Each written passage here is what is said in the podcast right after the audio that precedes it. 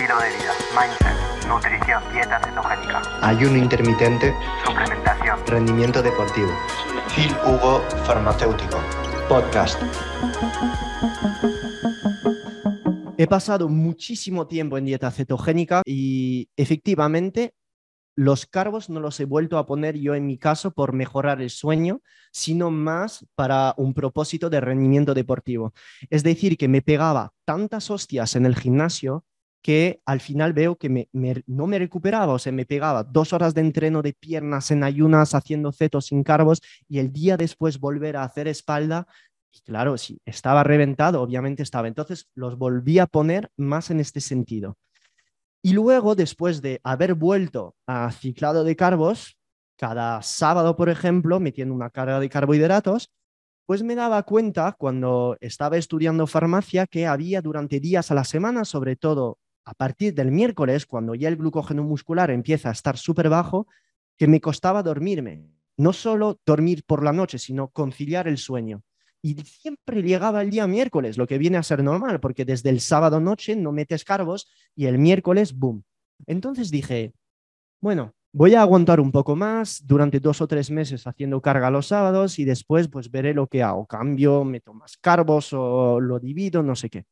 Y lo que empecé a hacer ha sido básicamente hacer una carga los miércoles. Y la carga de miércoles, pues, ¿qué me di cuenta? Que ya los insomnios del miércoles no me pasaban, dormía mejor el jueves, el viernes ya empezaba a estar un poco al límite y el sábado ya tocaba carga.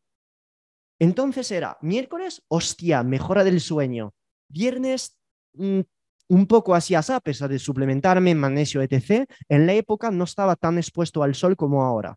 En la época dormía peor porque era estudiante en farmacia, después el MBA, después en Berkeley, estaba 10 horas en casa sentado eh, y nada con el físico que tengo ahora, que ahora tengo el lujo poder estar andando porque es mi trabajo, ¿no? De estar más tiempo haciendo actividad. Entonces, en la época, pues es verdad que em, tenía un sueño, estaba más estresado, dormía, dormía peor.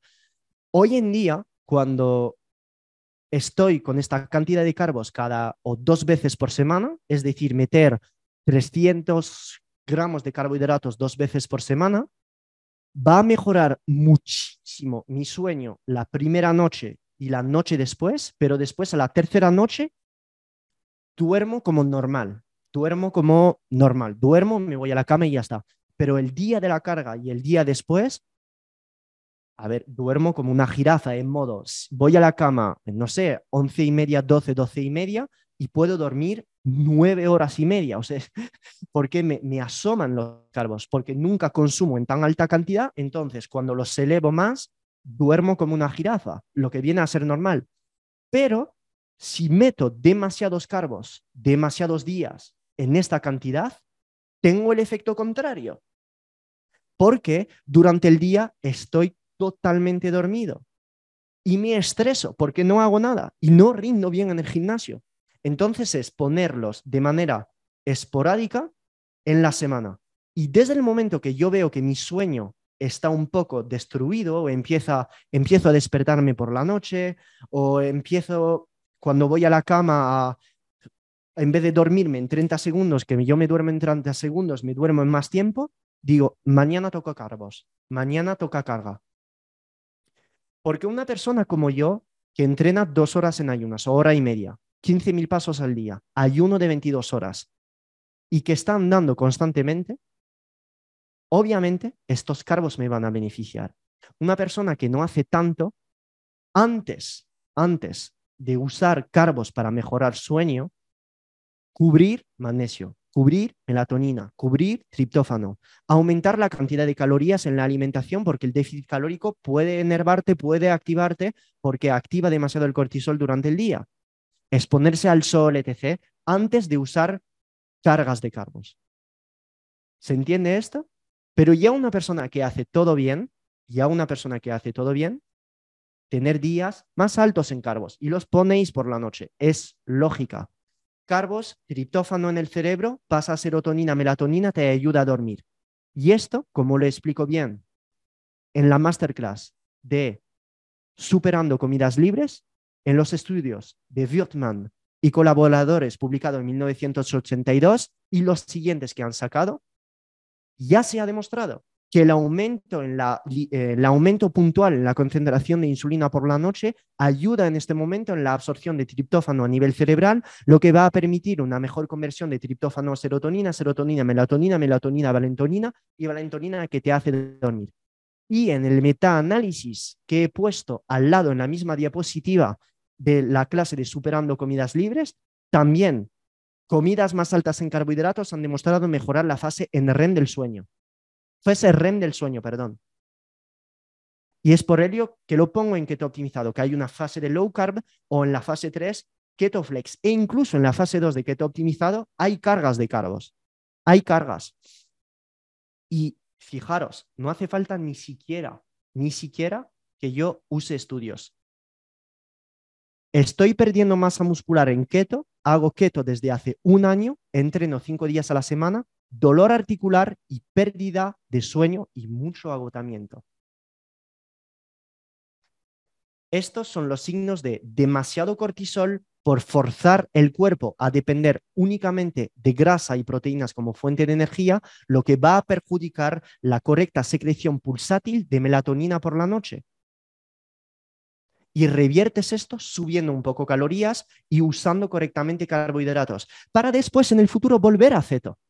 Volver a ceto. No estoy diciendo de constantemente meter carbos. Si yo soy, soy una persona, yo como no anticarbos, pero modo no todos los días, no en alta cantidad, porque no tiene sense. Lo de hay que comer cinco veces al día cereales, frutas, que no, que no, déjate, eso es una mierda. La tele, seis veces por día, COVID, seis veces día, galletas, eh, arroz, quédate en casa, no te muevas. No, esto es cómo tener diabetes, enfermarte y tener depresión. Que no, que no, que no tiene sense, que no tiene sense. Poquito, ah, poquito, pero no sectario de constantemente tirar de esto. Que los carbos no los uso solo de un propósito estético, sino también por un propósito de corrección del sueño. Un poquito más de ansiedad por la noche, hostia, Phil, pero acabas de hacer cuatro días de entrenamiento en ayunas, peso muerto, piernas como un loco. Eh, creo que a lo mejor puedes comprar unas tortitas, te van a venir bien y cómprate unas peras, venga, para cambiar que te gustan las peras. Pues ya está, voy al supermercado, pequeña carga, boom, me duermo en cinco minutos. Día después, como he dormido como un zorro, pues entonces duermo genial y rindo como una bestia el día después en el gimnasio. Y en este momento uso la cantidad de glucógeno muscular que he cargado el día anterior.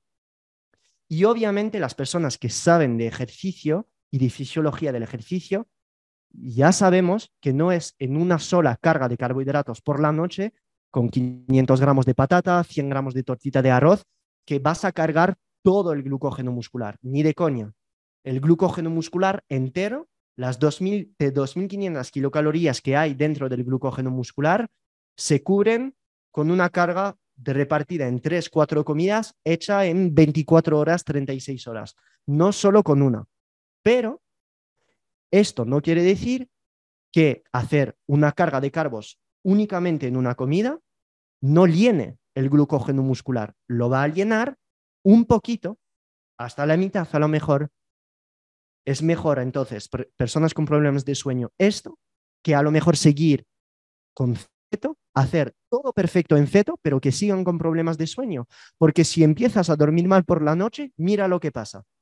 Menos melatonina. Entonces, menos hormona de crecimiento. Entonces, menos secreción de T3 por la mañana, que es la que te da ganas de salir de la cama, que te hace oxidar grasa, que te da determinación. Menos cortisol por la mañana, que es la molécula antiinflamatoria, que te va a quitar la retención, que te va a dar euforia, que te va a decir, hostia, hoy quiero ir a mi lista y hacer todos los objetivos del día.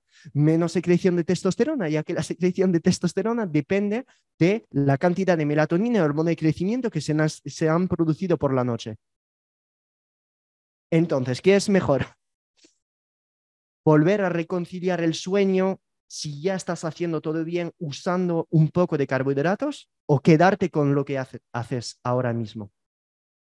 Quiero decir que ¿Va a ser la solución al insomnio los carbos? No, porque el insomnio se puede deber a muchas otras cosas, muchísimas, que se pueden corregir con nutrición, eh, con psicoterapia, etc. No estoy diciendo que los carbos son la solución. Estoy diciendo que en personas como, como yo, que hacen ayuno, deporte, ceto, puede tener sense cuando tienen problemas de insomnio.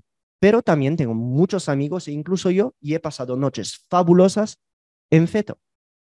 Años durmiendo genial con ceto, sin necesidad de carbos. Pero esto pasa muchas veces en personas muy cetoadaptadas. Cuando una persona ya está muy cetoadaptada, no necesita carbos. En nada. Nada.